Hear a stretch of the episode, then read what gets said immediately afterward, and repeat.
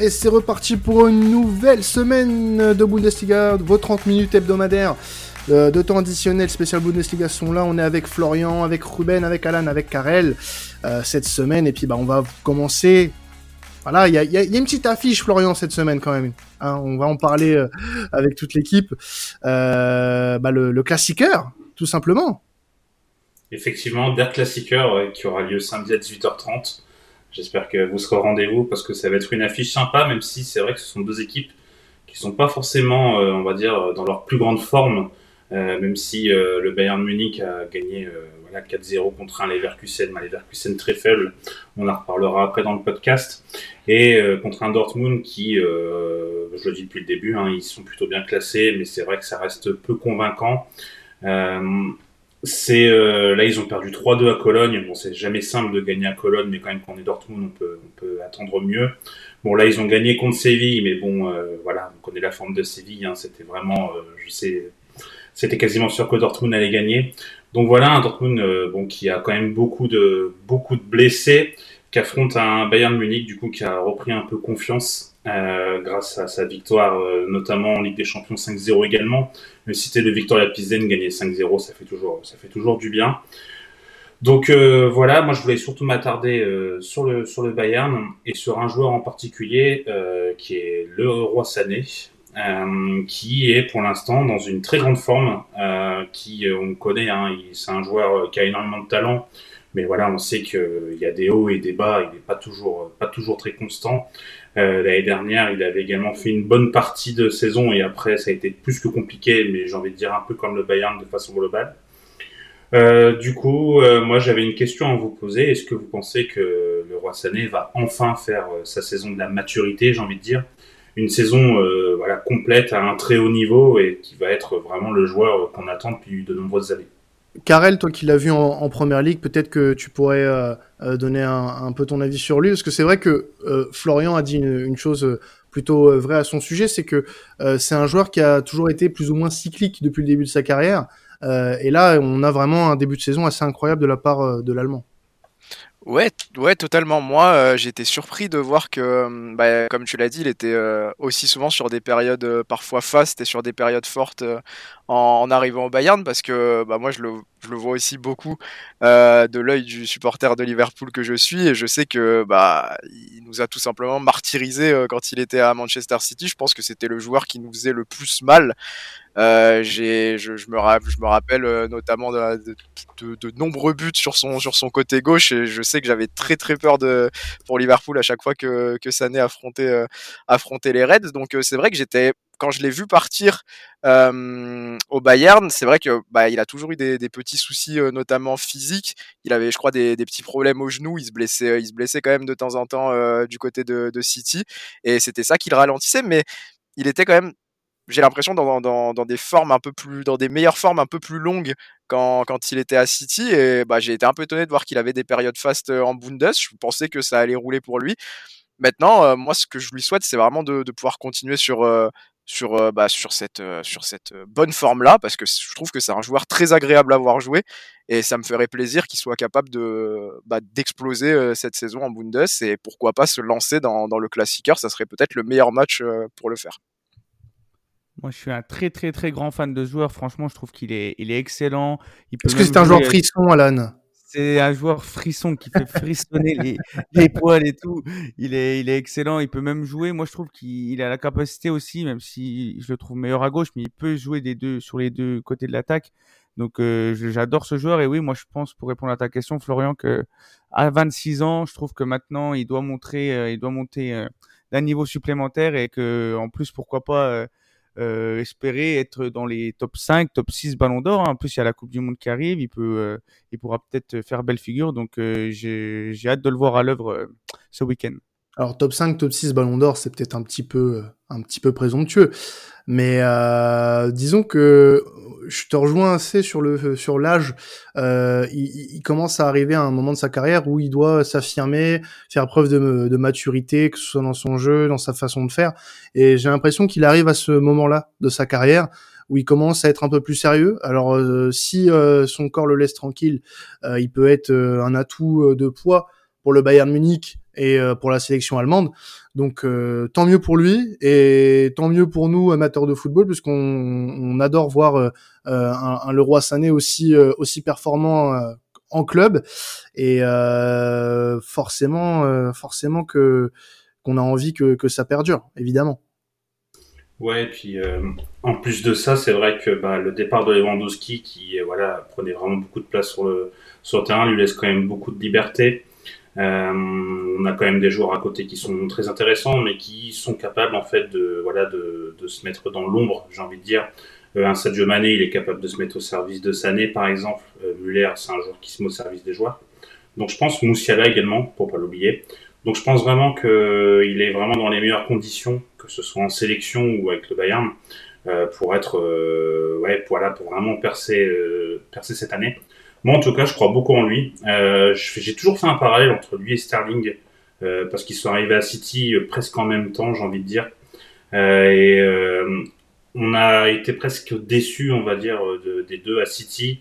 pas parce qu'ils étaient mauvais, mais plus parce qu'on attendait à ce qu'ils soient, voilà, des joueurs qui apporte plus, même si le, le Roi Sané a su être décisif dans, dans, certains matchs, notamment contre Liverpool, effectivement. Mais euh, je trouve que le Roi Sané a plus, est plus enclin à vraiment percer, à faire une saison super et être vraiment ce super joueur que par exemple Sterling, je le vois beaucoup moins être euh, ce type de joueur. Alors après, je, peux me tromper, mais en tout cas, je pense que ouais, moi je crois beaucoup en le Roi. J'ai hâte de le voir à la Coupe du Monde et euh, j'ai hâte de le voir avec le Bayern. Et je pense vraiment que ça peut être le, le monsieur plus de ce Bayern très clairement. Bon, en tout cas, on a une confrontation euh, ce samedi entre les deux équipes, hein, du coup, entre Dortmund et, et, et, le Bayern Munich. Match à 18h30 euh, au, au, Signal Iduna Park. C'est le 124e classiqueur de, de l'histoire en Bundesliga. Euh, c'est vraiment un match euh, très attendu euh, en Allemagne et en Europe aussi. Hein. C'est l'un des, on va dire, des, des derbies les plus chauds du, du monde en termes de, de de jeu hein, notamment. Euh, Qu'est-ce qu'on peut euh, dire euh, en abord de ce match, Florian? À quoi on doit s'attendre? Quelles seront les, clés, les clés du match? Et quels sont pour toi les, hommes forts de, cette rencontre à, observer?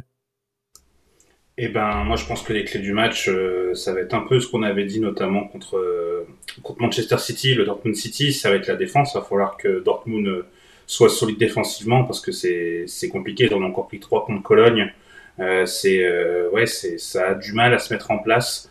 Euh, je, pense que les le duel entre Moussiala et Bellingham va être euh, intéressant. Je pense que ça va être un un, un duel dans le un duel dans le match.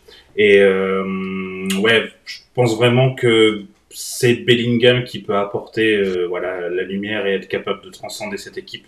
Euh, si on a un grand Bellingham, Dortmund peut espérer quelque chose, même si voilà il y a encore beaucoup d'absents. Euh, on peut espérer également de voir euh, peut-être un grand Moukoko qui a fait un super match contre Séville. Donc euh, même s'il est jeune, c'est vrai que c'est pour l'instant un... Il a débloqué euh, le derby notamment contre Schalke. Donc voilà, c'est un joueur qui peut débloquer des situations. Donc euh, voilà, ça va jouer là-dessus, ça va jouer euh, surtout sur, euh, j'ai envie de dire même sur la solidité défensive du Bayern parce qu'elle n'est pas forcément très très très très forte, mais mais voilà, je pense que ça va jouer surtout sur les solidités défensives des deux côtés. Mais très honnêtement, moi je suis pas très optimiste pour Dortmund, même si on sait que le Bayern a un peu de un peu de mal de temps en temps, mais là ils ont marqué 9 buts en deux matchs on sent que la machine allait être un peu relancée, même si l'adversité en face n'était pas folle. Et euh, moi, je les vois, euh, je les vois gagner euh, presque facilement, j'ai envie de dire, contre Dortmund, même si bon, un, un classico, enfin un classiqueur en l'occurrence, ça, ça, joue toujours euh, de façon différente. Moi, j'adore ces matchs-là. Je trouve que c'est c'est un festival d'action, de buts, etc. Et j'ai regardé depuis depuis 15 ans, il y a jamais, il y a eu qu'un seul 0-0. Donc c'est pour dire à quel point c'est c'est des matchs de, de fou furieux. Euh, et en plus, euh, vu le, le, super parieur que je suis, euh, moi j'adore parier sur des des matchs, euh, sur des, le nombre de buts, en tout cas dans les classiqueurs, ce qui est toujours élevé. Donc euh, là, je suis sûr de pas me tromper avec ça. Oh, Ouais, Ouais. Quoique, ouais, ouais, bon, euh, ne pariez pas trop non plus si Alan vous, vous le conseille. C'est voilà, juste un avertissement de notre part. Euh, donc le Bayern et Dortmund, qu'on rappelle, sont tous les deux euh, respectivement troisième et quatrième de Bundesliga, euh, avec euh, le même nombre de points. Donc ça sera très intéressant euh, déjà d'un point de vue d'un point de vue comptable pour ces deux équipes, euh, sachant que l'Union Berlin et, et Fribourg sont toujours devant. On passe à une autre rencontre, on va passer du côté de Leverkusen parce qu'il se passe aussi des choses euh, du côté de, de Leverkusen, du Bayer, avant-dernier, avant cette rencontre face à Schalke, qui est euh, 15e. Euh, alors on l'avait dit lors des précédents podcasts avec Florian notamment, on s'attendait à un départ euh, de, de Seohan, le, coach, désormais ex-coach de, de Leverkusen, puisque oui, ça y est, on l'a su bah, le jour de l'enregistrement, donc ce jeudi, Xabi Alonso, euh, est euh, désormais le nouveau coach euh, de, euh, de Leverkusen. Donc on va laisser euh, Florian en, parler. Avec, on aimerait aussi avoir ben, bien sûr la, vie de Ruben, puisque bon, il a passé toute sa carrière en, Espagne en tant que joueur, parce qu'en tant que coach, il a pour le moment un, passif assez faible. Mais mais on va on va en parler. Donc Flo, si tu veux bien.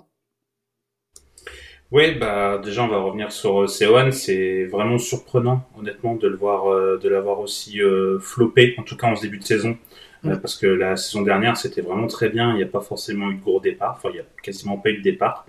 Et au final, bah, ça n'a pas du tout pris. moi, je disais que peut-être que le match contre le Bayern allait être important et que voilà, ça allait être un match charnière pour la suite. Mais tout en disant que c'est vrai que bah, le Bayern, ça reste un grand adversaire et que peut-être qu'il fallait lui laisser quelques matchs pour rebondir.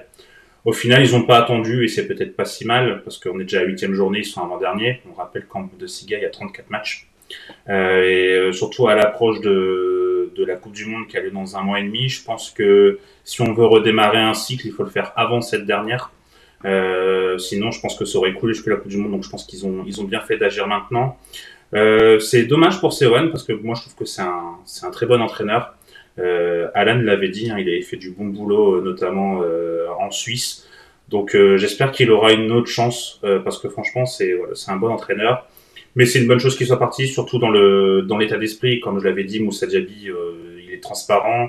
Patrick Schick, bon, on sait qu'on en a parlé, voilà, il y a des hauts et des bas, mais on le sentait plus du tout impliqué. Même un Andrich qui était très important dans le milieu de Leverkusen, on le sent beaucoup moins bien. La défense complètement, voilà, complètement aux abois. Donc donc je pense qu'ils avaient un peu lâché le coach. Euh, on peut faire un parallèle un peu avec euh, quand on voit l'Olympique Lyonnais jouer. Ça me fait mal de le dire, mais c'est un peu ce que je ressentais quand je voyais Leverkusen. Donc euh, voilà, et donc à la bonne surprise générale, j'ai envie de dire, c'est Xabi Alonso qui va prendre le relais.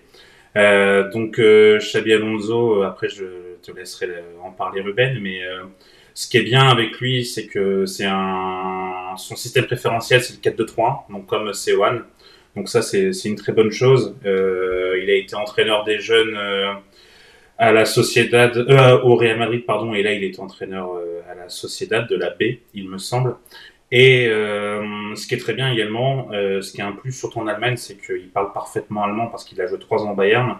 Et là, il a fait un, une interview dans la journée où il, parle un allemand parfait. Donc euh, ça c'est une très bonne chose et euh, moi j'ai vraiment hâte de voir ce que va donner Xabi Alonso parce que bah, je pense que Karel aussi tu l'as vu tu l'as vu à Liverpool mais voilà c'est un c'est un joueur enfin moi j'adorais Xabi Alonso grand grand fan très intelligent du coup j'ai hâte de le voir euh, j'ai hâte de le voir à l'œuvre. Ouais, si par rapport à, à Alonso, bah du coup, euh, c'est vrai que sur le, le, plan du joueur, c'était euh, c'est quand même quelqu'un qui a eu euh, une carrière assez assez impressionnante. Hein. Je pense qu'on on, l'a tous vu déjà par son déjà par son passage au Bayern, par lequel il a, il a conclu sa carrière, mais aussi, enfin voilà, en Espagne, ce qu'il a fait notamment au Real Madrid, où il a été un, un joueur plus que capital, hein, à Liverpool aussi. Et c'est vrai que même dans du point de vue de la sélection espagnole, du coup, ça a été ça a été quelqu'un de de, super important. Donc moi, je trouve que c'est, c'est en tout cas en tant en tant qu'entraîneur un, vrai saut qualitatif pour lui de passer de la de la de la Real à la première division allemande. Maintenant, sachant que tu le disais, Flo, c'est vrai qu'il a entraîné la, la Real Sociedad B.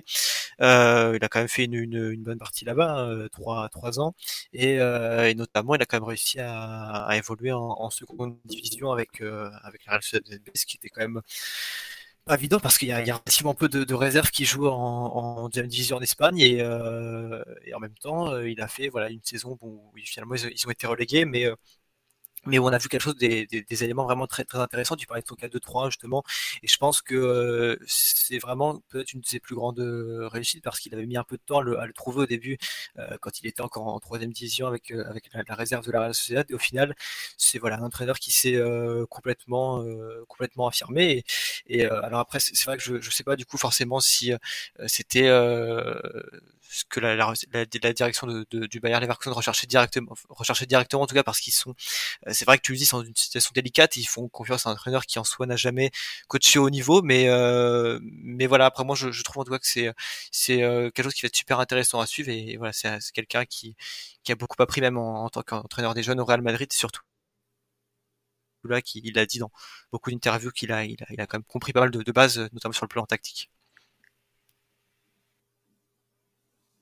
Ouais, bah moi, euh, je suis aussi très très hype de voir ce que ce que Xabi Alonso peut, peut donner du côté du du Bayer Leverkusen. Forcément, il a passé quand même 5 euh, bonnes saisons euh, à Liverpool, donc donc c'est pas rien. Il a laissé une une belle trace. Il est notamment arrivé pile la saison pour pour remporter la Ligue des Champions bah, d'une manière assez incroyable du côté d'Istanbul. Donc ouais, vraiment pour parler pour parler purement de, l'homme. Euh, je suis très très heureux de le voir, euh, de le voir rejoindre euh, le Bayer Leverkusen, en plus qui est, une sacrée, sacrée équipe, comme vous l'avez dit, c'est un sacré bon à faire de, de la baie de, de la Real Sociedad jusqu'au Bayer Leverkusen. Donc, donc j'espère qu'il saura remonter cette, cette belle équipe de Bundesliga et, toujours avec, avec un football, un football alléchant comme on peut le deviner quand on connaît le joueur qu'il a été. Oui, et puis ce qui est intéressant du coup, c'est que, comme j'ai dit, tactiquement, donc c'est du 4-2-3-1 comme Leverkusen le met, mais c'est surtout le fait que euh, déjà quand il était au Bayern, en fait, il était très proche de Guardiola et Guardiola, Guardiola pendant lui a appris beaucoup de choses. Il était déjà en train de voilà de s'intéresser à ce poste, donc c'est quelque chose qui le, qui le motive depuis des années et c'est pourquoi vraiment je pense que ça va être très très intéressant. Alors, on... ouais, vas-y Alan pour terminer. Ouais, non, non, parce que je voulais juste rajouter que oui, euh, c'est en continuité de ce que disait Flo, euh, qu'il a eu, il a eu comme coach les plus grands. Il a eu Guardiola, il a eu Ancelotti, il a eu euh, Mourinho, Benitez à Liverpool. Donc voilà, il, a, je pense qu'il va faire du, du, très bon boulot. Du moins, on l'espère, parce qu'on est, je pense que tous les amoureux du football aiment bien Xabi Alonso. Hmm.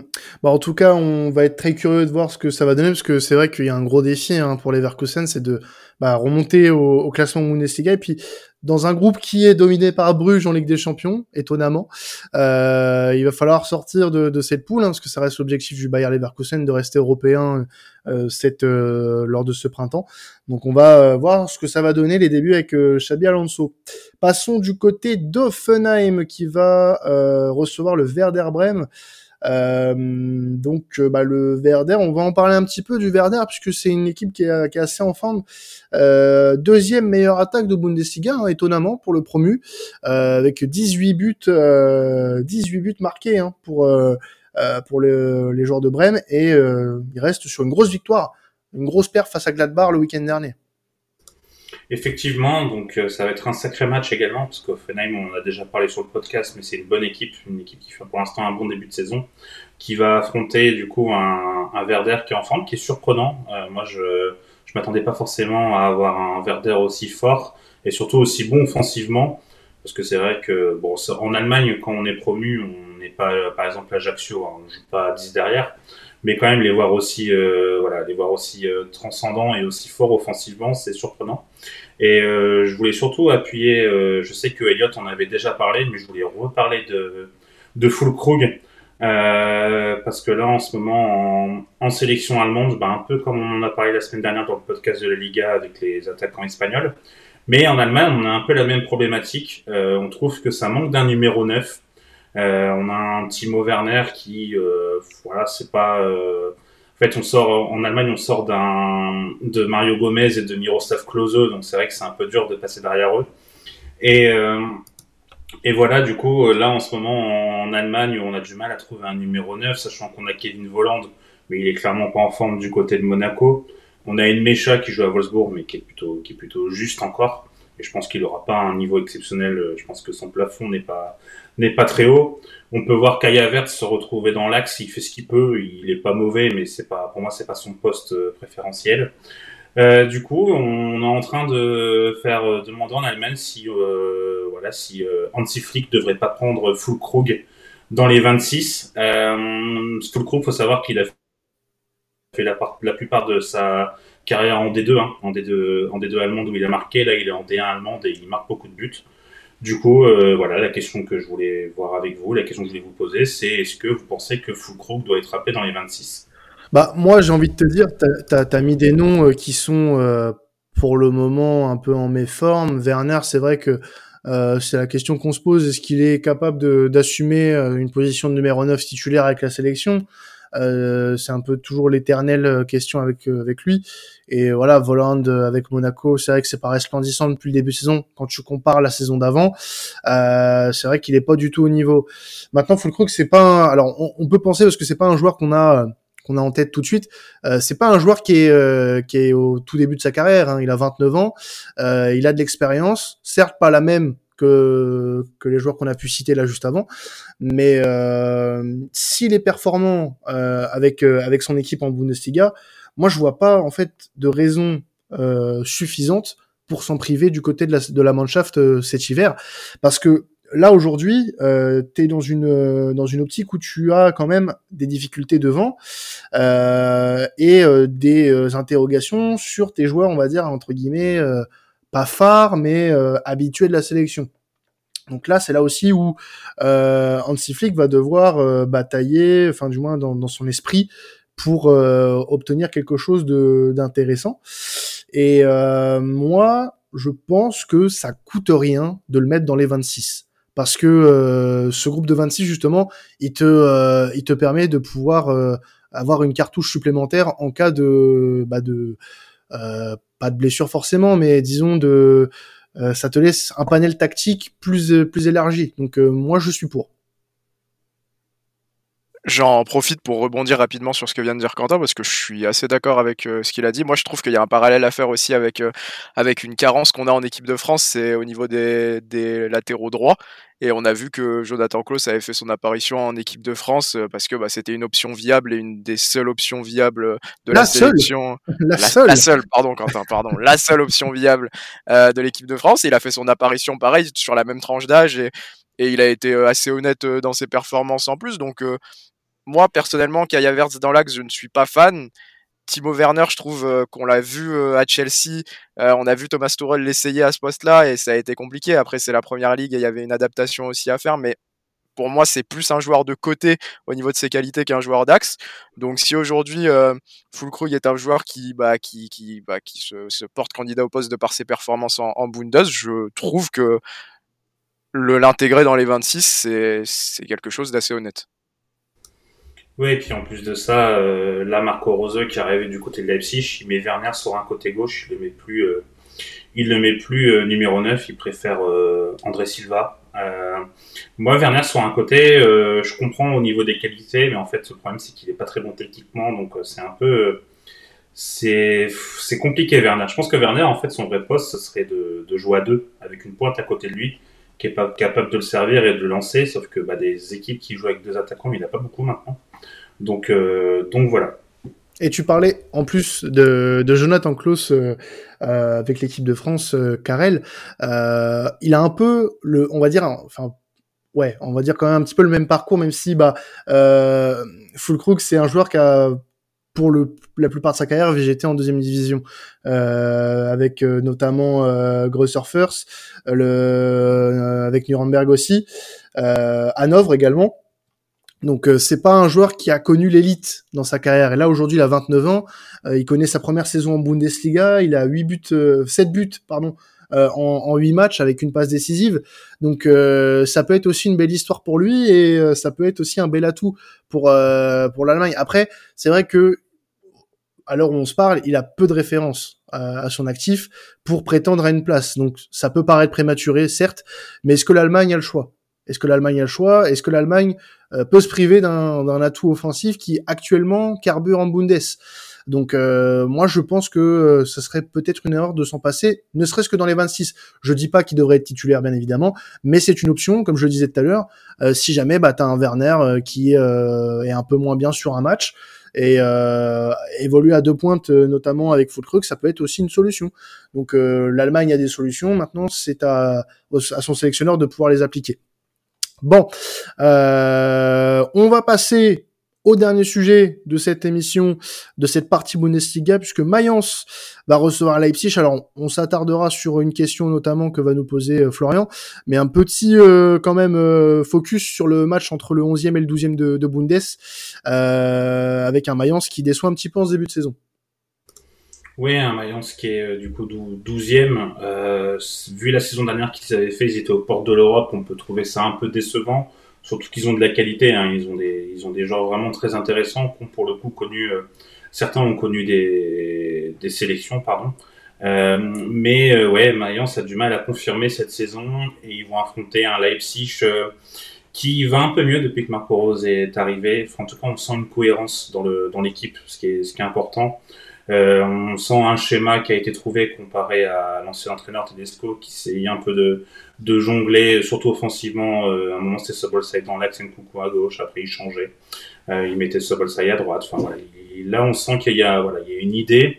Euh, donc comme je disais, un Werner qui va se retrouver côté gauche, Nkunku vraiment dans l'axe. Et là en ce moment c'est André Silva, du coup c'est les deux derniers matchs qui se retrouve euh, qui se retrouve en pointe. Euh, André Silva qui est un, un très bon joueur hein, qui a fait une très qui a fait des très bonnes saisons, mais qui a pareil, qui a du mal à être constant par moment. Euh, je sais plus, je sais pas ce que tu en penses à l'année au Milan, mais moi de mémoire, j'en ai pas un super souvenir. Mais euh, mais voilà, c'est un joueur normalement qui est capable, notamment à Francfort, il avait marqué, je crois, 25 buts, il avait fait une saison énorme.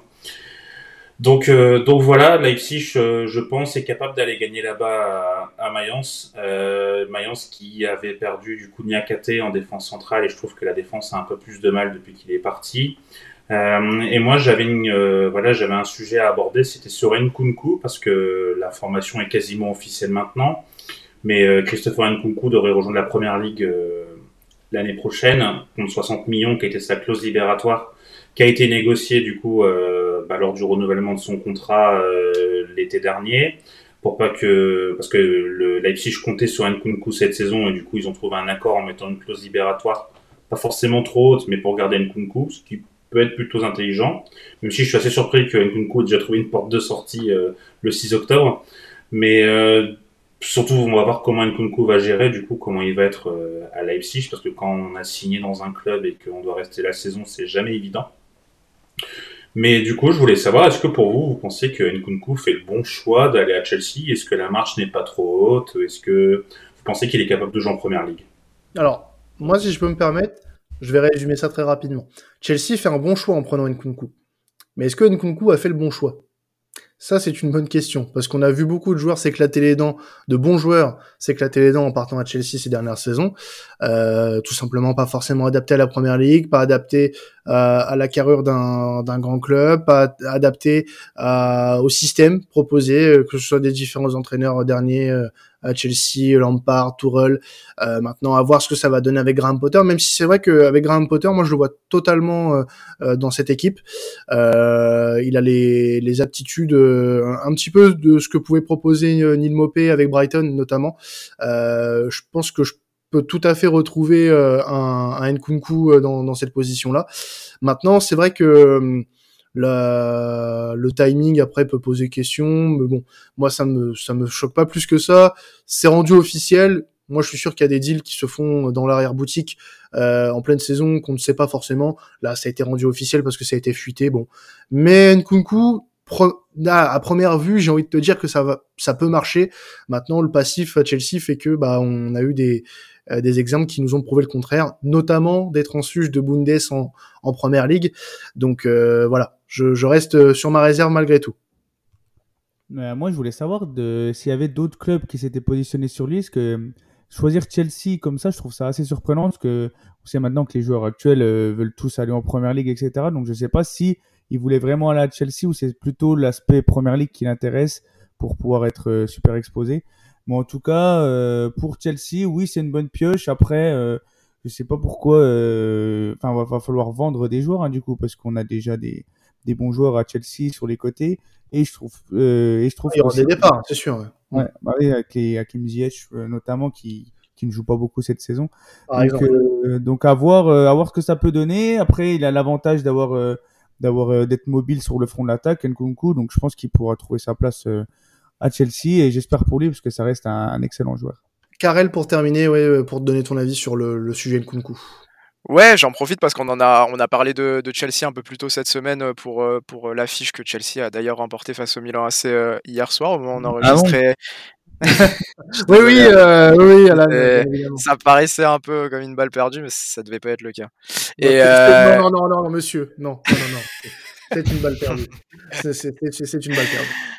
Et, moi, j'avais parlé euh, du fait que je trouvais que Chelsea manquait peut-être un peu de leader technique. Et moi, en la personne d'Enkunku, je pense que ça peut être ce joueur-là, d'autant plus, euh, comme tu l'as dit, sous l'égide de, Graham Potter dans son système.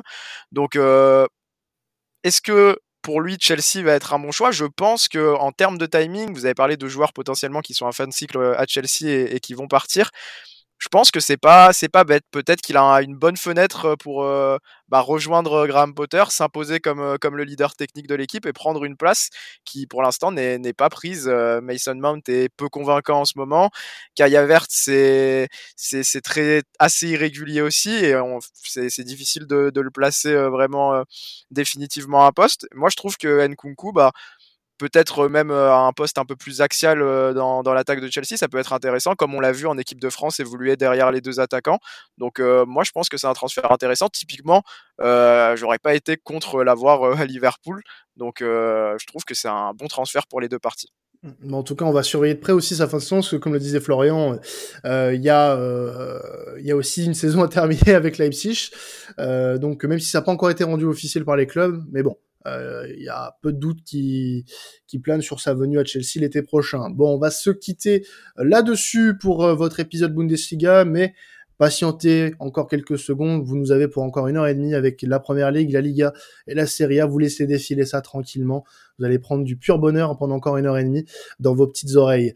En tout cas, euh, merci à vous de nous avoir suivis. On se retrouve dès la semaine prochaine pour la Bundesliga et puis dans quelques jours aussi euh, pour le retour de la Ligue des Champions, la quatrième journée avec un un très alléchant un très alléchant Barça Inter parce que oui euh, le match aller a laissé couler beaucoup d'encre. On va bien évidemment en parler euh, dès euh, la semaine prochaine. C'était traditionnel passez un excellent week-end de football. Ciao tout le monde